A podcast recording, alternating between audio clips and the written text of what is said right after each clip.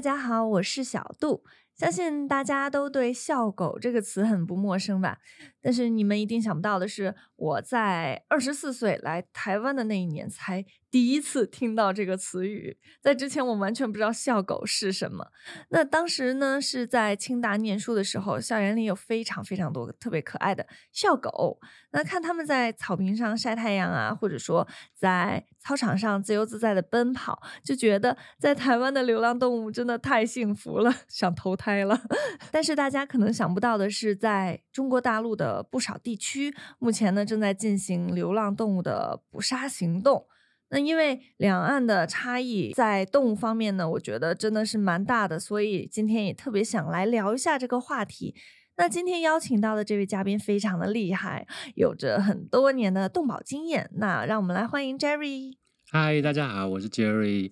呃，我本身目前是一个动保的志工，大概有呃将近十年的经验这样子。谢谢。好久。等一下，我们可以知道很多硬硬的干货。那想了解一下，您就是做动保相关的工作是十年了，那是什么样的契机让您想做这方面的工作或者公益活动的呢？啊，是这样子。其实我从小啊就很喜欢捡那个猫猫狗狗回家，但是都被我爸爸骂。骂，但是呢，后来出社会之后啊，我在住的地方是比较靠近山区的那个社区，那那边因为靠近野外，所以就有很多的流浪狗。嗯，但是呢，就在大概将近十年前的那个那个时候，因为有一批流浪狗造成了呃社区蛮大的困扰，但是呢，我们就想要去解决它。那从那个时候，我才开始认识说，哎，这个流浪狗的问题，还有怎么样去解决这些问题的。的状况，所以就这样一路开始由我们社区的这个小范围处理好了之后呢，我就想说，哎，那我可不可以做更多呢？所以我就去加入了那个动保团体的那个志工。那那个动保团体就是台湾之星，它主要是做绝育。嗯。哦，因为我后来才了解到说，哎，原来这些流浪狗其实它们都是大部分被弃养啊，或者是被丢出来，然后或者是人家放养的，然后就不断的繁殖的。那所以我才想说，哎，我们应该可以去帮这些呃流浪狗做结扎。嗯，后来慢慢的这几年来参与了一些救援。其他也有包括中途嗯送养嗯还有呃安置的部分，因为有些流浪狗真的很乖很亲的，就像你刚刚讲的校狗，其实它们真的很可爱很亲的。那当它在外面其实有点呃舍不得，所以我们就尽量去帮它送养。然后所以这样一路下来到现在，其实我大概送了也不多啦。其实我我就是个人利用工作之余，大概三十只的狗。有送出去这样子，其实 也蛮多的。我觉得狗狗送养很难。是啊，是啊，但是不容易，真的在台湾，呃，因为数量还蛮多，所以其实不太容易。那所以就是因为这些契机呢，所以我就慢慢的利用自己的时间，然后才接触了这些动保团体，还有参与一些公益的。活动哦，了解。刚听您说，就是有在呃送养狗狗，因为我之前好像在我们那边也有，就是很有名的一个纪录片，是台湾的十二夜，嗯，里面有提到说，在那个收容所的动物们，如果十二天之内没有人认养的话呢，它就会被安乐死这么一个情况。后来台湾好像是有改善法律之类的嘛，想请您分享一下。好的，是的。这个十二页的这一部电影，其实我想要谈的就是应该看到它的整个来龙去脉，还有背后。我大概花一点的时间把这个说明一下。好，其实台湾的呃，对于流浪猫狗的政策，其实从一九九九年大概两千年左右开始，那个时候就跟对岸中国是一样的，就是目前啊那时候都是用扑杀的政策，只是呃捕捉进入收容所的呃猫狗，如果十二天没有人领养就扑杀，那用安乐死的方式来结束它的生命啊。那一直来到二零一六年那个时候呢，因为很多的动保团体都。发现说这样子其实不会根本解决问题，嗯，而且整个国际的先进国家的趋势，其实慢慢的也不用扑杀的手段在解决这个事情，嗯，而且台湾经过了将近二十年的扑杀，整体的游荡犬的猫的数量其实没有完全下降，对，它只是稍微控制住，但是没有下降，嗯，那所以在那个那几年呢，不止十二夜这部电影，然后还有一个。嗯，我不晓得你有没有知道有一个事件哈，就是在高雄收容所的有一个兽医师嗯。叫简志成，哦有个我不知道对有一个女医师。嗯。然后呢，她因为执行太多的这种狗的安乐死，嗯。她自己非常非常的难过，嗯。所以有一天呢，她就用那个安乐死的药呢打在自己身上，啊，他自杀了，是，然后她最后留下的遗言就是说，她认为所有的这些流浪猫狗来到所谓的末端都是、嗯。都是苦难，嗯，所谓的末端就是指说，我们待会会讲到源头还有末端的事情。末端就是嗯。指收容、安乐死，嗯。哦，这些都是属于末端。那他真的是承受太多的这种苦难的压力，嗯。哦，然后所以他要用他的生命来告诉大家说，其实生命没有不同。嗯如果我们台湾要解决这种流浪狗的问题，我们应该要从源头。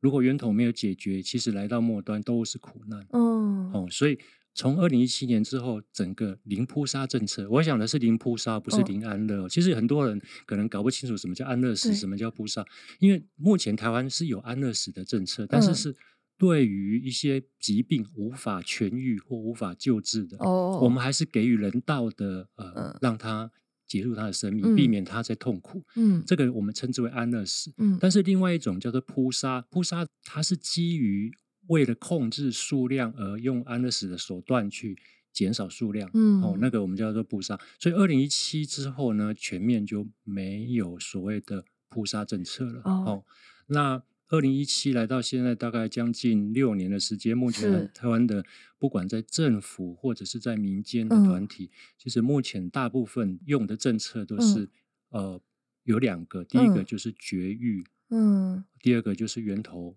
减量。哎，所以这两个是一个非常非常重要的两个主轴。嗯，所以你会看到说路上为什么有些诶流浪狗为什么耳朵好像缺了一角，或者是猫很猫也很多，对对是。对，那个就是我们作为一个 identify 就是辨识，嗯。我们可以知道说，诶这一只猫或狗它已经做了绝育了哦哦，然后你会注意一下左右耳不一样。哦，哦这个还没注意到对你，站你站在它的方向，你嗯男左女右，嗯所以它如果剪左耳呢，就是表示它是公的；哦右耳就是母的。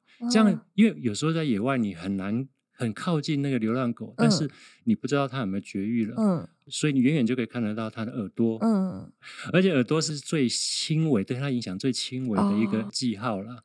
那在国外也有人用其他的方嗯式了。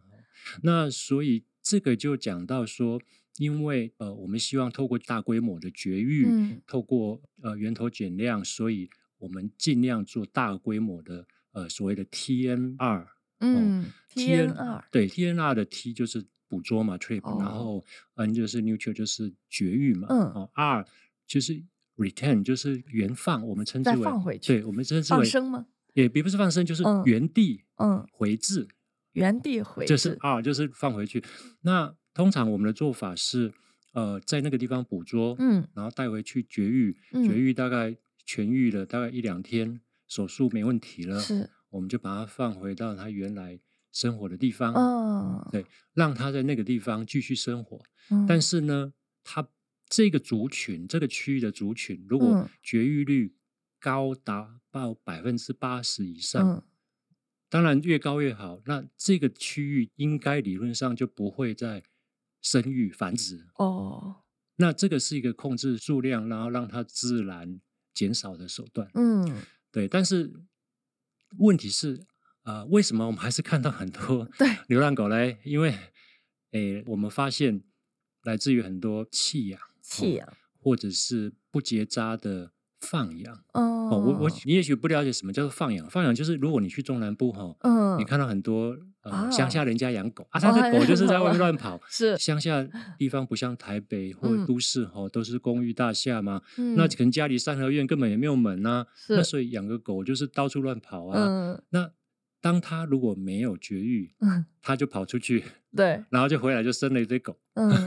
那生了狗之后怎么办呢？这么多七八只、十只，嗯。那就往外丢啊。哦，他就把它带到山上或者偏远的没有人的地方，因为怕嗯被看到嘛，然后就。嗯就丢就跑。嗯。哦，这个是一个蛮大的问题，因为根据嗯我们这几年来的几个嗯调查对调查，对，其。实嗯。如果这个源头的部分，比如说有一个协会叫做相信动物乡间动物，呃，相信哦相信动物，哦对他们，他们其实最早期就开始已经在做所谓的家访、源头调查跟绝育的工嗯。作。那其实他们从台湾的北北基，就是嗯。双北跟基隆开嗯。始，然后慢慢的往桃园，目前在新竹。嗯。那他们这几年这样一浪下来，其实发现绝育晚的区域还是会有狗出现，大部嗯。分都是来自于这些放养弃养。对，嗯所以呢，我顺便就把最后的那个就讲嗯说，呃，如果我们要这个部分，如果想要去减少的话，其实政府跟民间要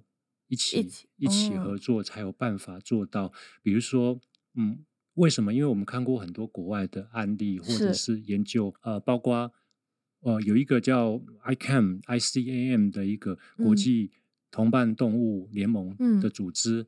哦，那它目前在全世界目前最具知名对于游荡权管理的一个倡议的团体了。嗯。哦，对，那他们整套的做法也是这样，他必须在公部门、在政府必须有一个很强而有力的呃法源，就要先把法规先制定好，嗯。然后要有呃执行的、执法的、落实的嗯。人跟政策，嗯。哦，然后加上民间的团体的大家帮忙，这样才有可嗯能解决这些、呃呃流浪狗的问题。嗯对，好，那我想问您一下，就是呃，您说会给那些流浪的狗狗或者是猫，呃，猫猫做绝育，那这个钱，就比如说以兽医的钱，是政府来负责，还是民间嗯团体自己来负责？哎，好的，这个目前其实都有哦就是哦以民间来讲，民间嗯做绝育的动保团体的协会目前还蛮多的。嗯哦，那他们也可以有成立协会去募款嗯。哦，由民众来捐款啊，或者是来招募人力。像我就是志工，哦。所以我们可能每个礼拜六日会在某一个乡嗯。下做结扎。哦，那在政府方面，其实这几年台湾政府也有在，尤其有一些县市啊，哦嗯。其实他们也做的不错，哦。就是会用拨一部分的资源跟嗯费用，嗯。哦来鼓励呃民间一起帮忙，嗯。因为光靠政府也不够，人力嗯。量能也都不足啦，那嗯所以一定要一起合作。这个部分我举一个小例子，就是其实最近我们在嗯。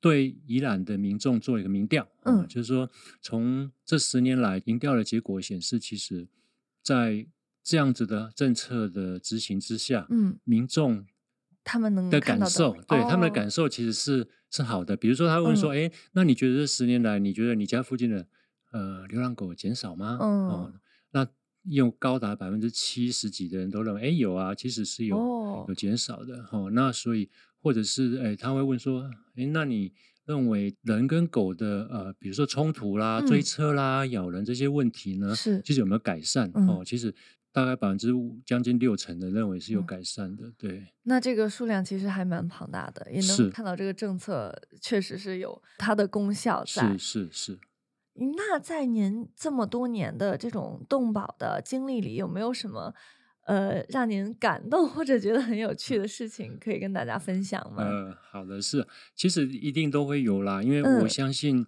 嗯，一定有很多听众是本身也有从事在接触动保的这一嗯块的领域。呃，我觉得台湾很难能可贵的是，很多民众的自动自发，或者是他哦可能不属于某个团体，可是他会用他个人的力量去帮助这一些猫狗。嗯做绝扎。那我们送养的经验会比较有趣啦，因为、嗯因为它结局是比较好的。啊 就比如说我我我我们在二零年的时候，嗯，我接手了一个一只母狗，那那一天它生了十二只哇小狗，好多啊，对十二只非常的厉害，它一次可以生十二只。嗯然后呢，我们在送养，我们就怎么办呢？那我们就开始帮它先命名，刚好嗯十二个月，所以第一个叫一月、二月、三月到十二月，然后这嗯十二只，你想想看，要十二只要同时把它送养出去，其实是一个蛮大的工程。是，而且我们要找一个地方去安置这些小狗，而且小狗虽然比较好送，因为它比较可爱，嗯但是它必须要奶狗，就是它还还没开眼，它还没嗯张耳，然后它也不会自己尿尿，嗯所以你必须喂它奶，因为嗯那只母母狗已经不在了。哦哦，啊，所以我们必须接手去喂它奶，然后嗯喂完奶之后还要帮它饮呃，你知道吗？稍养一下它就会尿尿的。啊，是，好好，反正就是后后来好不容易把它送出去。然后有一只比较我觉得印象比较深刻的是，嗯，有一只狗它在呃我们收容所待了三年。哦哦，好久哦，三年，因为我之前一直就有去看它，然后因为它嗯。是我从我们社区这边被抓去的，嗯那我那时候一直想说，哇，怎么没有办法帮它？嗯，那后来刚好有一次契机哦，有一个摄影师啊，他嗯。想要拍一些狗，嗯，那我就把它带出来，嗯。然后拍拍完之后，我们就呃去做网络的送养嘛，在嗯。FV 在 IG 上去送养，哇，那真的很幸运，他居然被一个在加拿大的一个华人，哦，应该是中国人，嗯，然后他嗯，看到我们的 IG，他就觉得这一只狗跟他以前的狗很像，哦，他就觉得哇，他太很想要认养它。嗯我说啊，那在你在加拿大，我怎么办？然后我们就想了办法，我们就找刚好他认识加拿大当地的动保协会，哦，那我们这边的协会跟那个协会就去嗯接洽，嗯哦，然后经过怎么样的，因为要把狗过海关要检疫，其实是非常困难的，麻很麻烦的，而且时间还有那些手续啊，而且最麻烦是我们要找那个所谓的呃护犬大使，哦 我们称之为护犬大使，嗯。对，因为你讲什么，我不可能为了他去买一张机票，嗯嗯，而且他一定要有人带他才会能出国，哦，所以我们就是会征求说，哎，如果你有要回加拿大 Van Vancouver 的，那你大概什么时候？然后嗯你愿不愿意用你的名下去带一只狗？哦，啊，有的很很愿意哦，就是嗯他很愿意帮这只狗。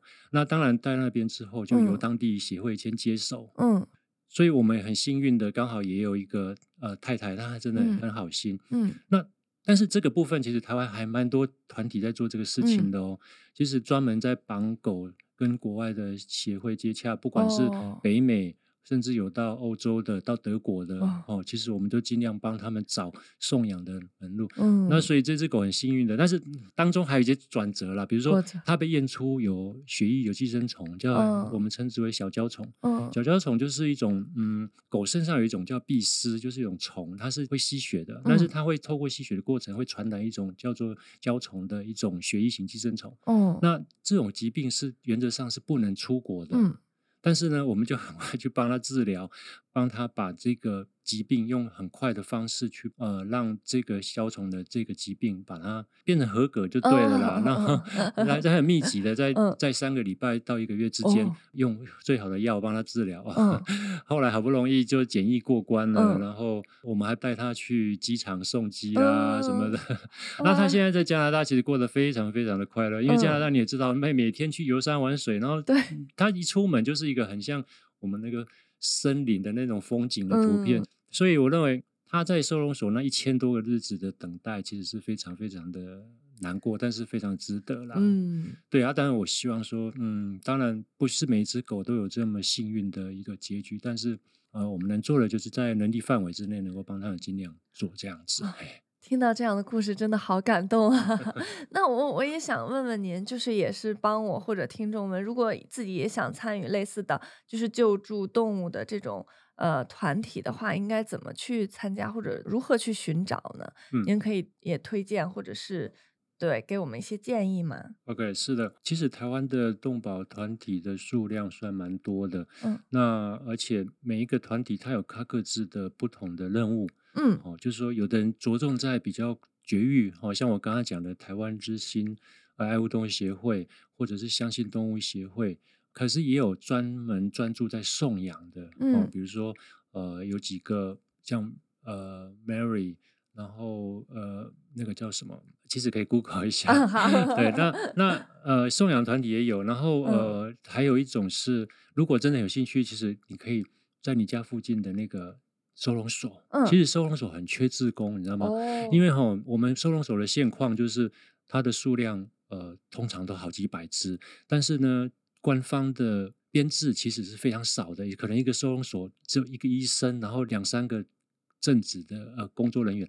那其实他们这些狗在每个在笼子里面，其实长时间这样关是很可怜。嗯那所以我们有一种志工是叫做收容所志工，嗯就是每周六日的时候啊，你就去可以去收容所，然后帮他们洗澡，带它出来遛，走一走，大哦小便，然后喂它零食，这样也会增加这些狗对于人的呃互动嗯跟社会化。嗯有助于它将来有没有办法帮它送养的一个嗯条件。嗯对，那所以我是建议说，嗯，如果大家有时间，然后有兴趣，呃，愿意想要帮这些猫狗的话，其实你可以，嗯，很多很多方式啦。嗯那当然，我个人是比较 prefer 是可以自己去当志工是最好。当然，捐款也是一种方式了，但是你就必须选择比较有合法的、有保 障有保障的，然后还 还真的看起来真的有在做事情的去做去捐款，是哦是好，谢谢 Jerry 今天跟我们的分享。谢。那其实我嗯听到、呃感触蛮大的一部分是在于，呃，从二零一七年开始，台湾有在真的推行这种相关的法律。那像在中国大陆的话，其实每年呃开全国人民代表大会的时候，都会有这些呃人民代表来提出说希望。建设一些动物保护法，或者说至少不会对那些动物进行扑杀的行为。但是很遗憾的是，每年这样的法律都没有通过。那我也希望，就说，呃，这次呃，通过跟 Jerry 一起来聊天，然后也能有更多的人听到。那在这样的地球上，然后也有一些非常需要我们呃帮助以及关怀的小动物们。然后我也希望我们那边的法律能够尽快的通过。对，那大家如果有什么感兴趣的话题呢，也可以留言给我，然后小度看到了就会跟大家分享。那我们今天就到这里喽，谢谢，拜拜，谢谢好，Jerry，谢谢谢谢，拜拜拜拜。